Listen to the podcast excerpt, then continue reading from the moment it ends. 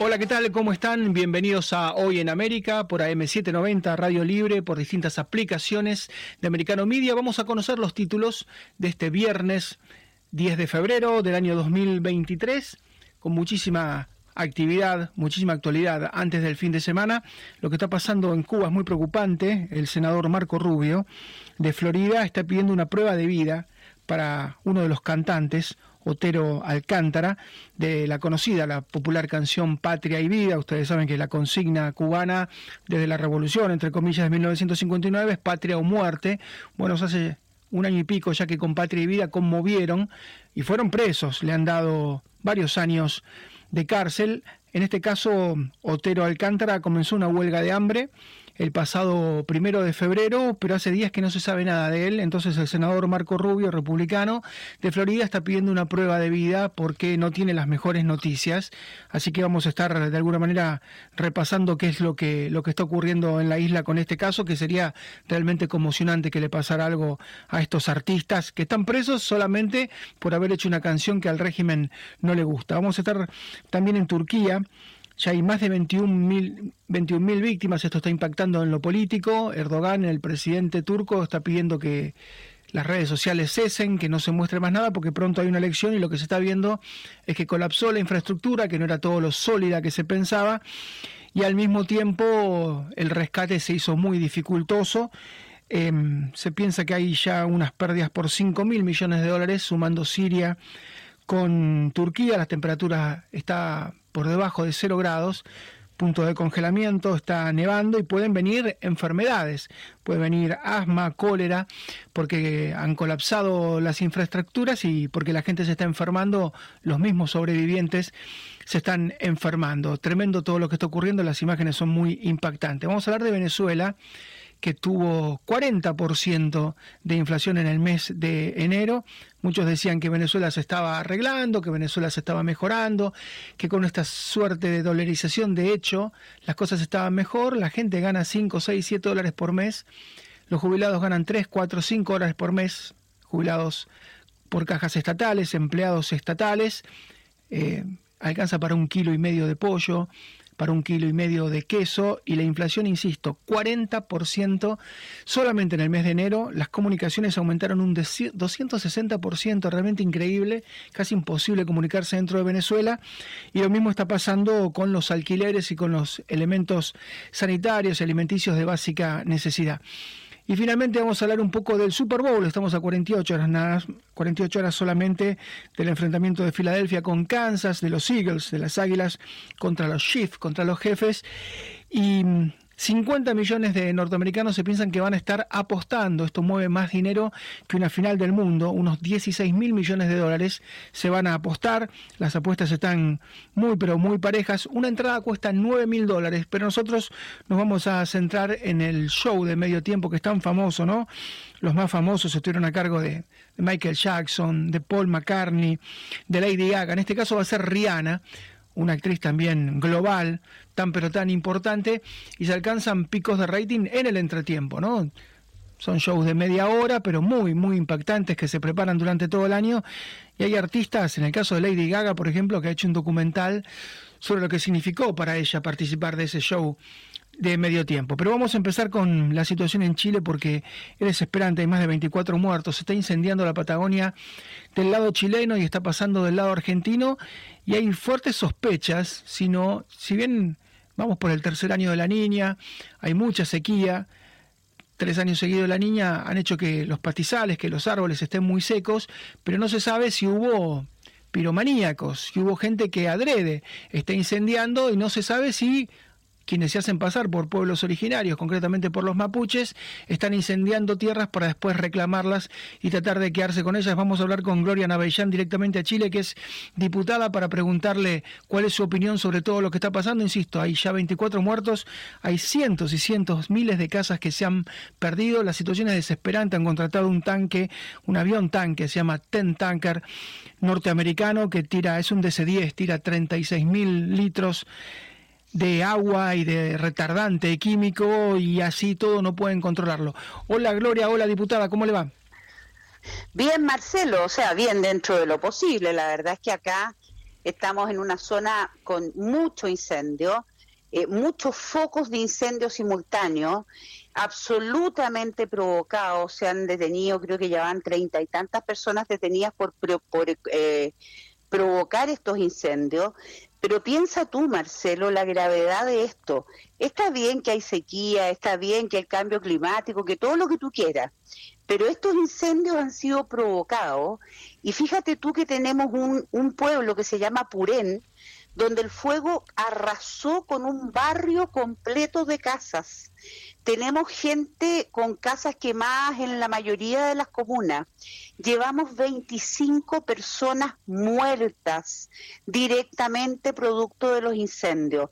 Entonces la verdad es que yo creo que esto es una ola de fuego con el afán de una limpieza étnica de un territorio y el tener un territorio inexpugnable donde la ley no exista para poder llevar adelante el narcotráfico y esto incluye el territorio sur de Argentina, porque para ellos esto es un solo territorio que lo necesitan para su negocio de narcotráfico.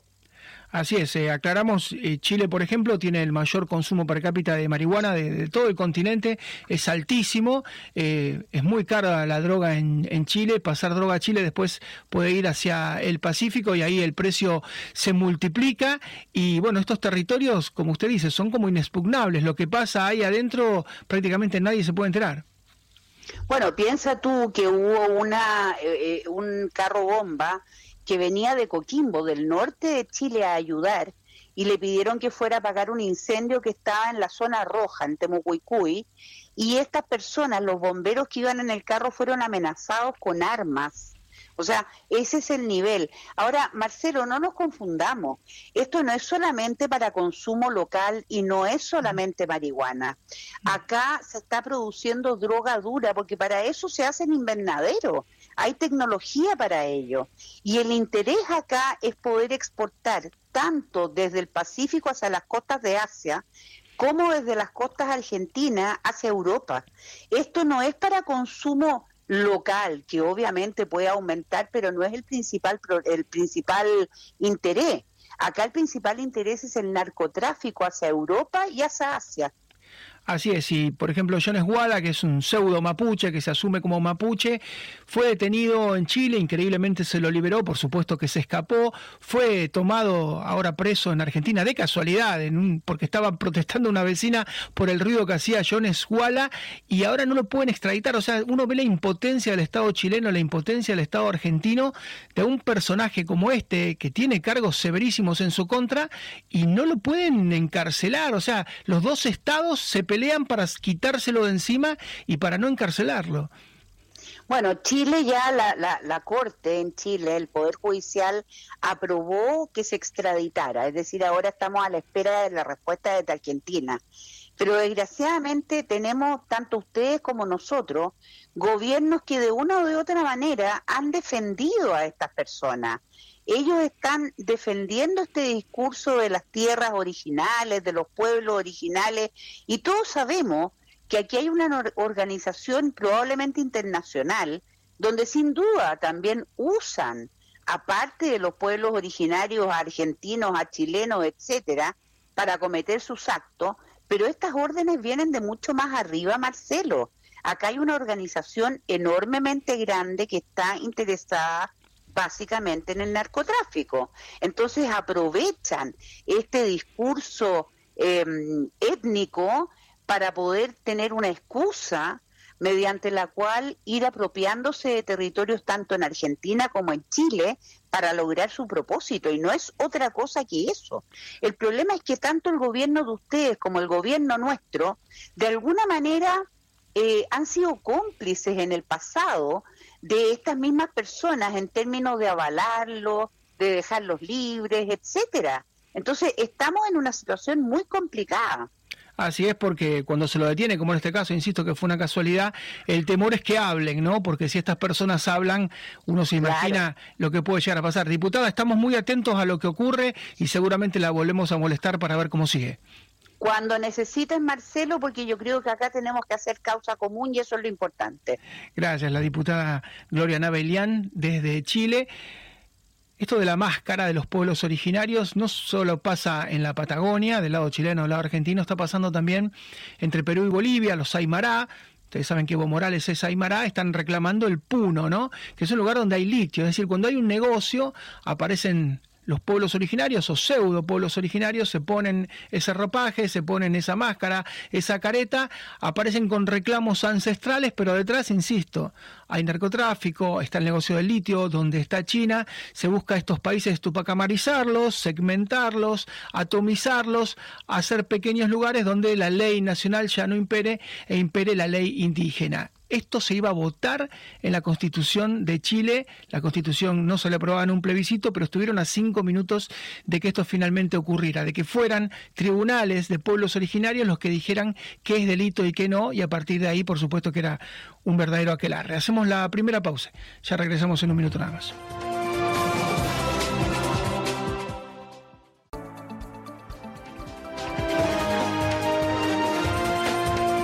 Y este fin de semana va a tener lugar el Super Bowl, el Super Tazón, Filadelfia por la conferencia Este, Kansas por la conferencia Oeste, los Eagles, las Águilas contra los Chiefs, contra los jefes, hay una expectativa enorme, mucha paridad. 8.900 a 9.000 dólares va a costar cada butaca para el privilegiado que pueda entrar a ver el match de manera presencial, que pueda asistir. Se cree que unos 50 millones de estadounidenses van a hacer apuestas, que las apuestas van a oscilar en 15.000 a 16.000 millones de dólares. La final del Super Bowl, del Super Tazón, mueve más que la final de una Copa Mundial, de lo que fue, por ejemplo, Francia contra Argentina. Para tener una idea, 30 segundos de publicidad de una marca que quiera anunciarse durante el Super Bowl en la tanda cuesta de 6 a 7 millones de dólares. 6 a 7 millones de dólares para poner 30 segundos de publicidad. No decae el rating porque el show de intermedio, el show de medio tiempo es notable. En este caso va a ser Rihanna, la encargada de animar el medio tiempo, pero uno recuerda casos como Michael Jackson, Paul McCartney, Lady Gaga. Son momentos muy espectaculares, muy recordados. Y María Rita Figueira tiene los 10 mejores, los 10 mejores shows intermedios del Super Bowl. Hola María, ¿cómo estás? ¿Qué tal, Marcelo? Sí, yo te estaba escuchando. Nosotros acá en Sudamérica a lo mejor no conocemos tanto de fútbol americano no tenemos una cultura de espectáculo, pero miramos con admiración lo que ocurre en Estados Unidos que tiene esa precisamente esa, ese don, esa capacidad de unir deporte con espectáculo. En el año 92, Gloria Estefan se presentó con patinadores sobre hielo, ganadores olímpicos de patinaje sobre hielo, no le fue bien, pero no por Gloria Estefan. ¿eh? ¿Eh? ella participó tres veces en el Super Bowl, en el medio tiempo, y tuvo un 23% de zapping, un 23% de que la gente dejó ese medio tiempo para ir a otros canales, la audiencia no respondió. Entonces, al año siguiente, ¿cómo, cómo, cómo hicieron los organizadores? Convocaron nada más y nada menos que a Michael Jackson. Y Michael Jackson logró que hubiera más rating en el medio tiempo que en la totalidad del partido. Michael Jackson lo logró, lo hizo con un espectáculo único, con pantallas gigantes, con la aparición de él en el escenario de una manera maravillosa. En el año 96, cuando se cumplían 30 años, Diana Ross, un ícono de la música, sobre todo de los años 60 y 70, apareció de manera alucinante con una plataforma que la bajó hacia el escenario y después se fue, cuando terminó el espectáculo de medio tiempo, se fue en helicóptero y verdaderamente fue una maravilla, eso era en Arizona eh, y habían salido campeones eh, los eh, Dallas Cowboys. En el año 2000 hay varios artistas, yo voy a ser arbitraria porque voy a nombrar como a lo último dejo mi preferida, Phil Collins, Cristina Aguilera, Enrique Iglesias y Tina Turner. Realmente es un lujo. Cuando uno repasa los espectáculos de medio tiempo, son maravillas. Incluso muchísimos han participado en los Emmy y muchos de ellos lo han ganado. Eso fue en el año 2000 en el 2005, el más inglés de los ingleses, viendo un espectáculo estadounidense 100%, pero no defraudó, que fue Paul McCartney, imagínense, en Jacksonville, Florida. Eh, terminó con Hey Jude, todo el público cantando con él. Imagínense que Paul McCartney en sí mismo es una leyenda, porque estoy hablando del año 2005 y las personas que lo vieron a través de la televisión, etcétera, etcétera, etcétera, eh, vieron una leyenda. Y lo mismo ocurrió cinco años después, en el 2010, el grupo de Who. Los entendidos lo criticaron un poco, pese a que, vuelvo a decir, año 2010 de Who eran una leyenda, son una leyenda, por la edad y por toda la trayectoria y la historia musical, todo lo que han eh, aportado a la cultura. Eh, cantaron sus éxitos, sus canciones más tradicionales, pero un poquito defraudaron. Año 2012, Madonna y a lo Madonna, ¿eh? Con, con, un espectáculo único, con muchísimas personas en el escenario.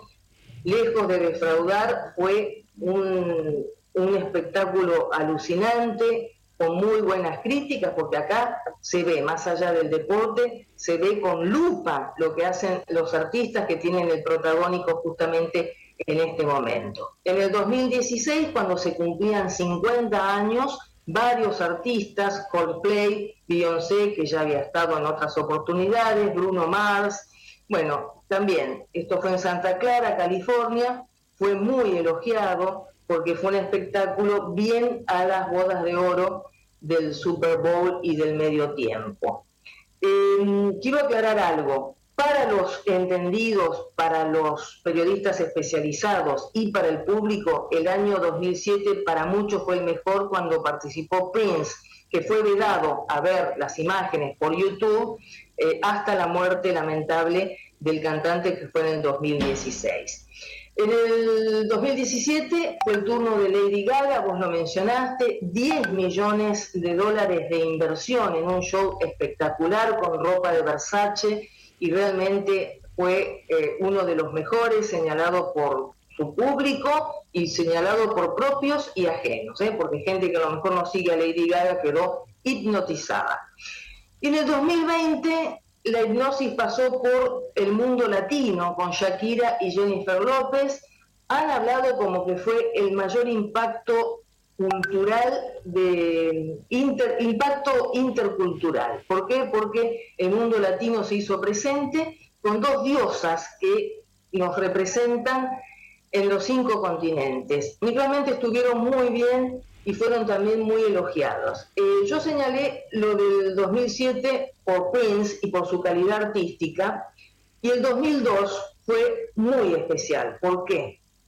Porque estuvo YouTube como protagonista del medio tiempo y con la sensibilidad que caracteriza a Bono, fue muy, muy sentido porque se le rindió homenaje a las víctimas del 11 de septiembre, que había sido cuatro meses atrás.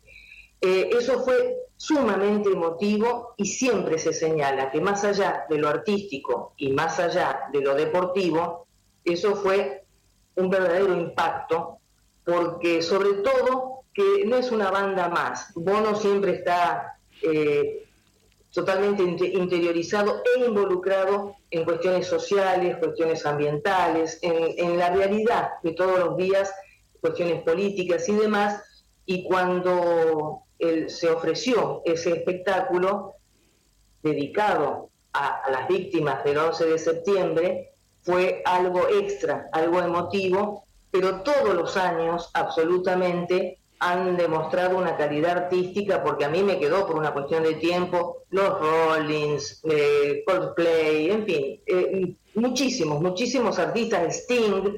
Eh, si uno lee realmente eh, son no más de 15 minutos, se puede extender, pero reitero, eh, nosotros en Sudamérica lamentablemente no tenemos esa cultura. Yo no me imagino una final de Copa Libertadores con un espectáculo musical porque la gente es tan fanática y está tan metida en lo que puede pasar en el partido y lo que sucedió en el primer tiempo y lo que viene del segundo tiempo no sé si es para nosotros. No, lo, que, pasa es que lo que ocurre con el Super Bowl ocurre solamente con el Mundial, que incorpora al que no es fanático. En el Super Bowl los números de rating te dicen que no lo ve solamente el que le gusta el fútbol americano, sino que lo ve todo el mundo.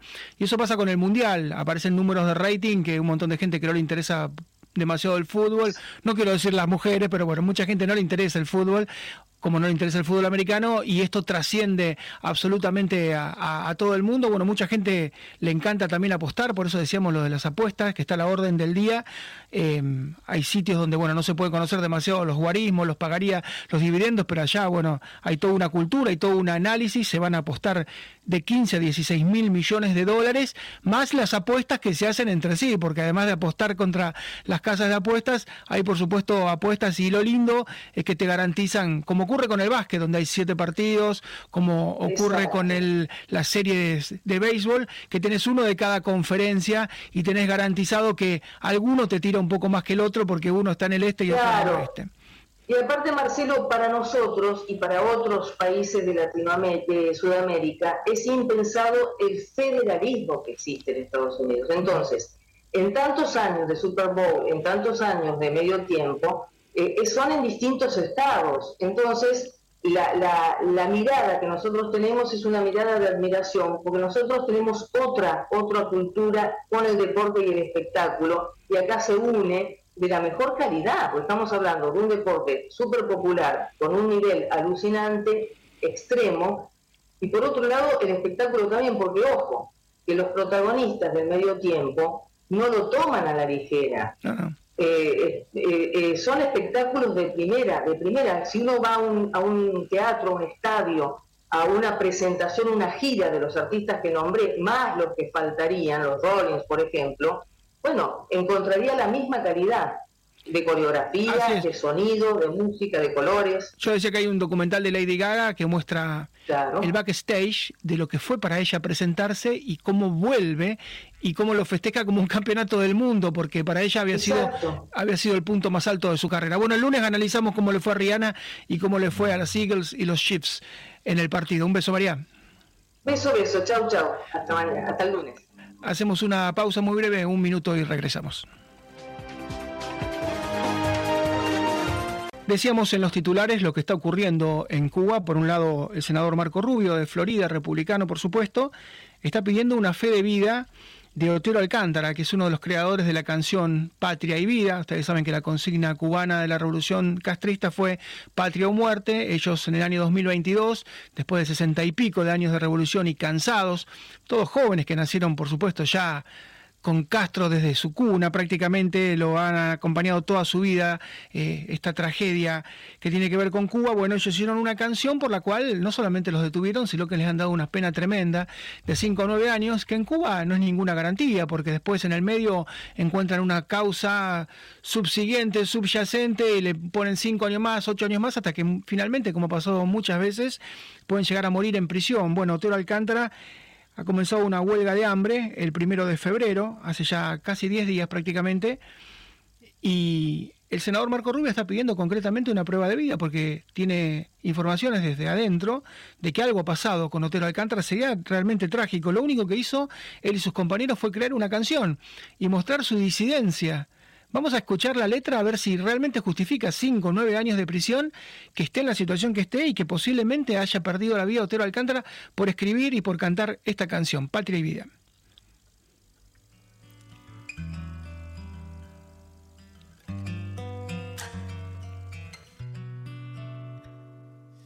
Y eres tú mi canto de sirena, porque con tu voz se van mis penas y este sentimiento ya es tan viejo. Tú me dueles tanto aunque estés lejos. Hoy yo te invito a caminar por mis solares para demostrarte que sirven tus ideales. Somos humanos aunque no pensemos iguales. No nos tratemos ni dañemos como animales. Esta es mi forma de decírtelo. Llora mi pueblo y siento yo su voz. Tu 59 doble 60 años, trancada al dominó, ah, bombo platillo a los 500 de La Habana, mientras en casa las cazuelas ya no tienen jama. Que celebramos si la gente anda deprisa, cambiando Che Guevara, llama tipo la divisa. Todo ha cambiado, ya no es lo mismo. Entre tú y yo hay un abismo. Publicidad, un paraíso, un varadero, mientras las madres lloran por sus hijos que se fueron.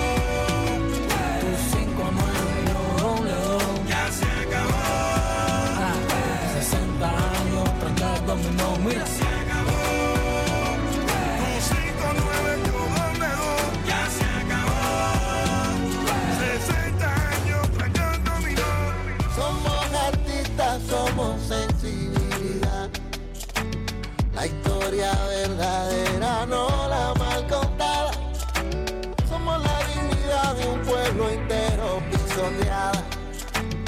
Punta de pistola y de palabras que aún son nada. No más mentiras.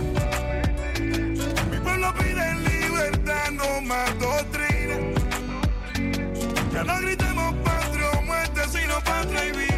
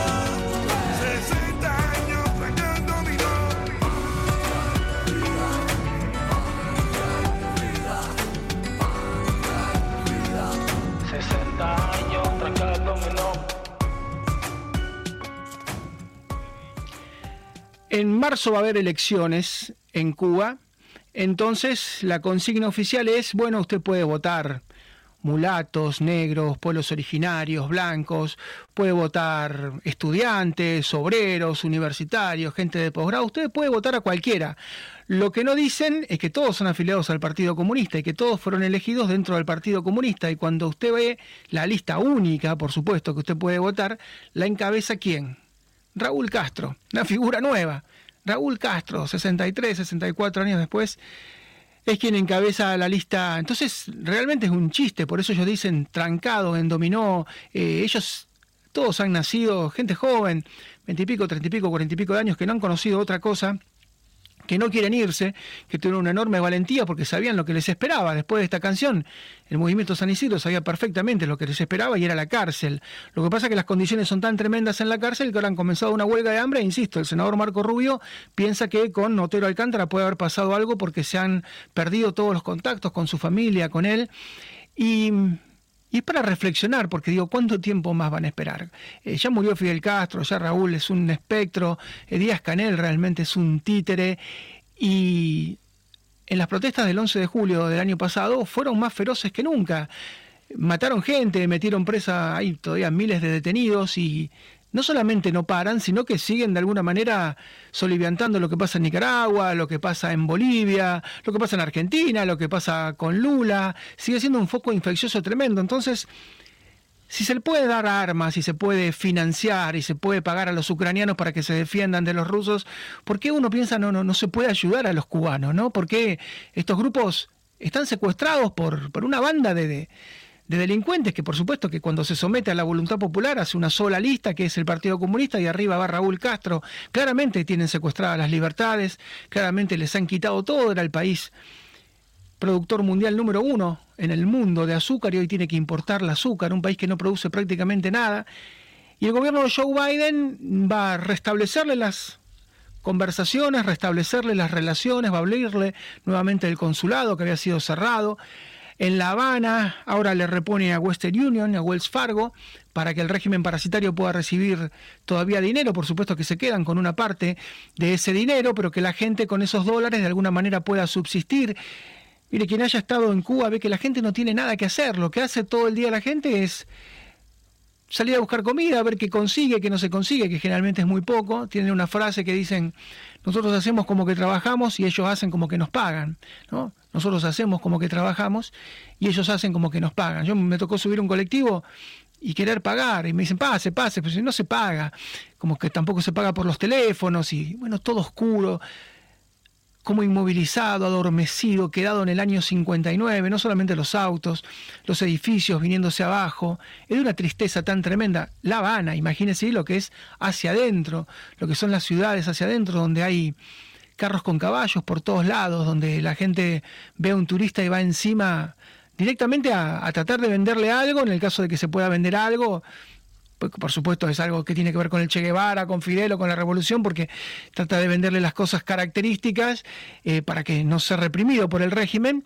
pero es un acoso, usted va por la calle, es un acoso, por supuesto que no, no llega ni al robo ni a la molestia, pero es una cosa porque a uno le da mucha pena. Eh, el que va a pasar unos días de, turismo, algunos que son las, las, mejores playas del mundo, en Los Cayos, realmente San Guillermo, son un paraíso en la tierra, pero da tanta tristeza la situación y cuando uno puede hablar con ellos, en el caso de las mujeres, los varones se ofrecen a decirle, miren, ¿por qué no nos casamos? Y usted me puede sacar de acá. Y en el caso de, del otro sexo pasa exactamente lo mismo. Eh, se acercan para ver si alguien los puede rescatar, porque no todo el mundo se puede ir. Es muy caro, hay que vender todo lo que uno tiene, lo poco que tiene en la isla, hay que pagar un pasaje en Nicaragua y después intentar desde Nicaragua llegar a pie y cruzar la frontera sur de Estados Unidos, que no es fácil. Y la otra opción son las balsas. Y uno dice, bueno, son 150 kilómetros, no es tanto. Eh, el Golfo, el Atlántico es muy bravo y depende de las corrientes, nadie tiene ninguna garantía de lo que puede llegar a pasar y es un verdadero cementerio porque cuánta gente ha muerto cruzando la frontera sur, cuánta gente ha muerto en el mar y, ni nos enteramos, ¿no? Porque nadie se entera. Eh, insisto, cada día se puede estar peor en Cuba y es lo increíble porque sesenta y pico años después uno dice, ¿cómo puede... La situación es impeorable, no puede estar peor y está peor. Eh, en el caso de que mm, Otero Alcántara haya fallecido y por eso no haya ninguna comunicación, lo más probable es que no pase nada. A mí me tocó, una de las veces que fui en el 2010, estaba en un hotel en La Habana Libre y mirando CNN, porque en los hoteles los turistas pueden ver la televisión internacional, me enteré que había muerto un líder opositor, entonces le pregunto al taxista qué le parece y no sabía, le pregunto a una guía turística y no sabía, le pregunto a un empleado de un comercio y no sabía, ellos no se enteran de nada, ellos están en una matrix, escuchan la radio, la televisión cubana y el diario Grama, leen y no se enteran de nada. Ojalá que finalmente aparezca el autor de esta canción tan bella y ojalá que no sea un eslabón más en este horror de la isla. Pausa muy breve, ya regresamos.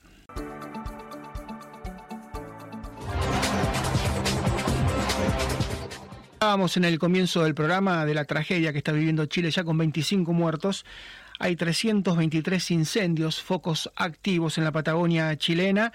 Hay 90 incendios fuera de control. Se cree que Muchos de los incendios han sido provocados, han sido intencionales. Es más, han detenido a 30 personas que lo estaban incendiando. Muchos se hacen pasar por pueblos originarios, concretamente por mapuches, para después tratar de quedarse con esas tierras y se da en el marco de tres años continuos de sequía.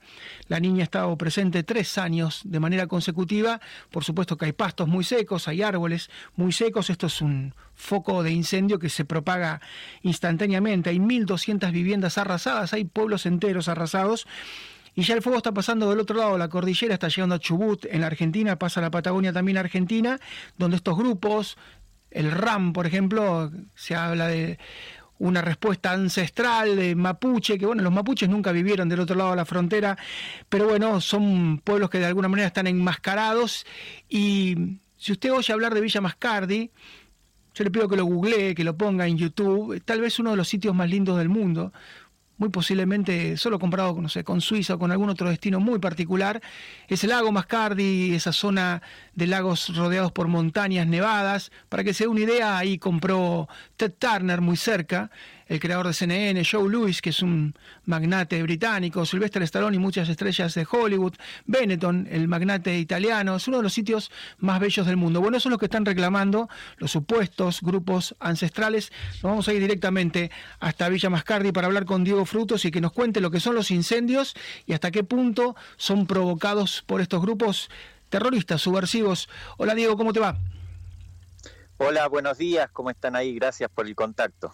Bueno, y contanos cómo está la situación. En Chile está completamente descontrolada. Está pasando el fuego para el otro lado de la cordillera. Es así, sí, se está viniendo para este lado por los vientos del oeste. Generalmente, sí, el 90% de los vientos siempre vienen del oeste. Eh, ya hay varios incendios en esta región, muy cercana, más que nada en Chubut, la provincia de Chubut. Eh, que es donde está alojado en este momento Facundo Jones Guala, en el penal de, de Esquel, en la provincia de Chubut. Y bueno, él prometió que iba a arder la Patagonia, lo está cumpliendo, ¿eh? varios de sus secuaces se están ocupando, siempre en horario nocturno, hacen estos focos de incendio en un momento eh, de temporada totalmente de sequía total. Y bueno, aprovechan esta circunstancia y quieren que arda toda la Patagonia hasta que se convierta, como dicen ellos, en la nación mapuche, el famoso Walmapu. Así es, y va a ser sobre las cenizas prácticamente. Eh, para quien no conozca, tratar de, contarle para quien no conozca lo que es la Patagonia en esa zona, en la zona de la cordillera, lo que son los árboles, eh, la cantidad de años que llevan esos árboles allí, lo que son los lagos, lo que son las montañas nevadas, para tratar de imaginarnos para quien no conozca lo que es ese lugar.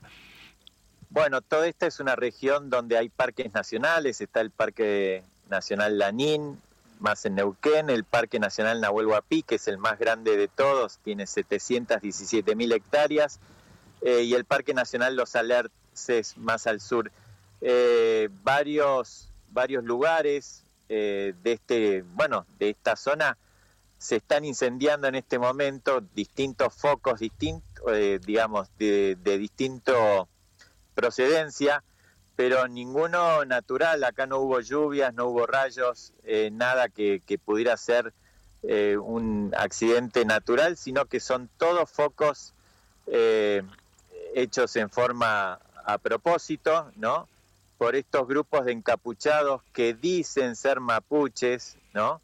Y no lo son, no están registrados como tal, son terroristas que bajo el artilugio de considerarse mapuches o pueblos originarios dicen ser los dueños de toda la región.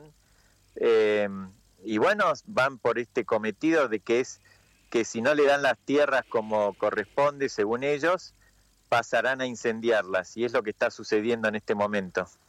Y para entender la impotencia que tienen ustedes, tanto el Estado argentino como el Estado chileno, a una persona que es uno de los líderes, Jones Guala, que vos nombrabas, que se asume como de RAM de la resistencia ancestral mapuche, eh, lo detienen de manera casual porque estaba haciendo ruido, entonces una vecina lo denuncia, lo detienen de manera casual de Chile prácticamente lo habían dejado escapar, ahora hay un gobierno como el de Boric, que es un gobierno de izquierda, el gobierno argentino tampoco tiene ninguna intención, es más, lo ha defendido, ha usado al embajador de Chile, Rafael Bielsa, para defenderlo, es decir, hay un terrorista que está detenido y ninguno de los dos estados da la sensación de que quiere hacer algo contra él. ¿Qué pensás que le tienen miedo, tienen miedo de que hable? ¿Por qué cuando tenés preso al líder, de repente nadie se quiere hacer cargo de él?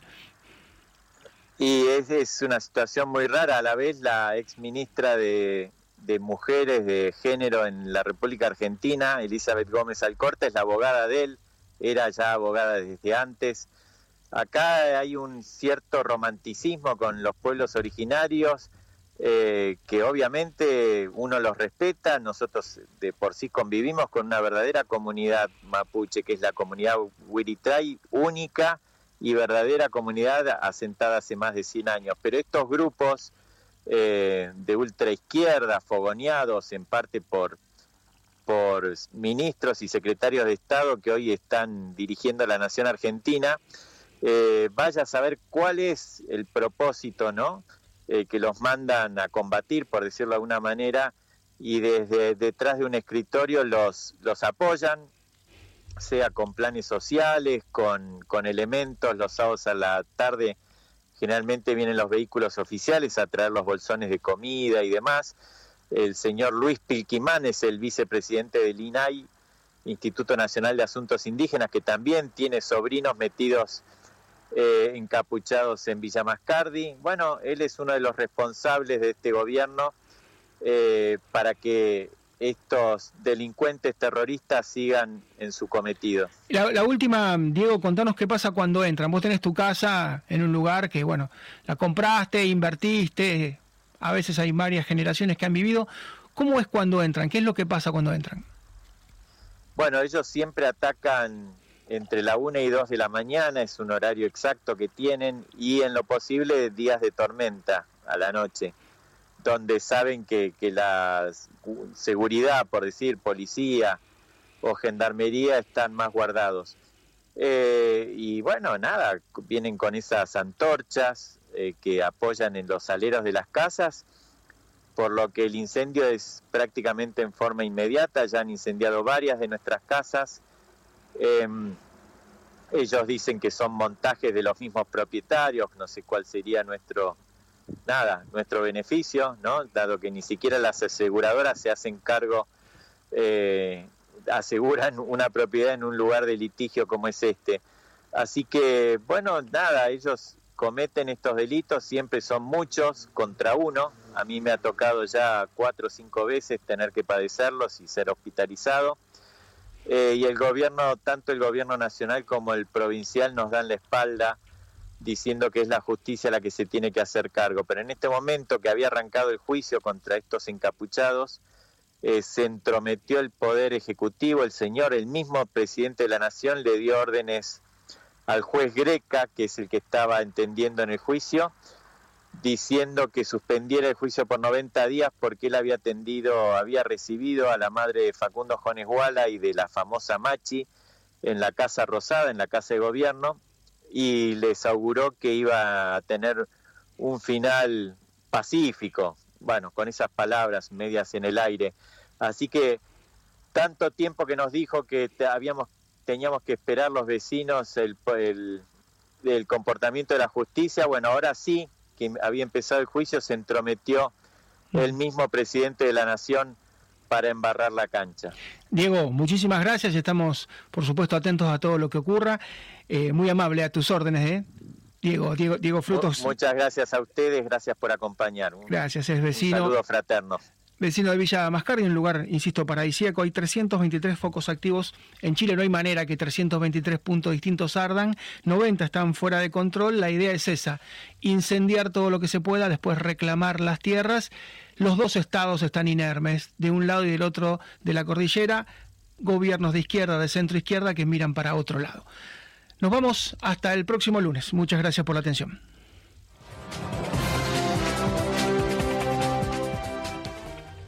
This podcast is a part of the C Suite Radio Network. For more top business podcasts, visit c-suiteradio.com.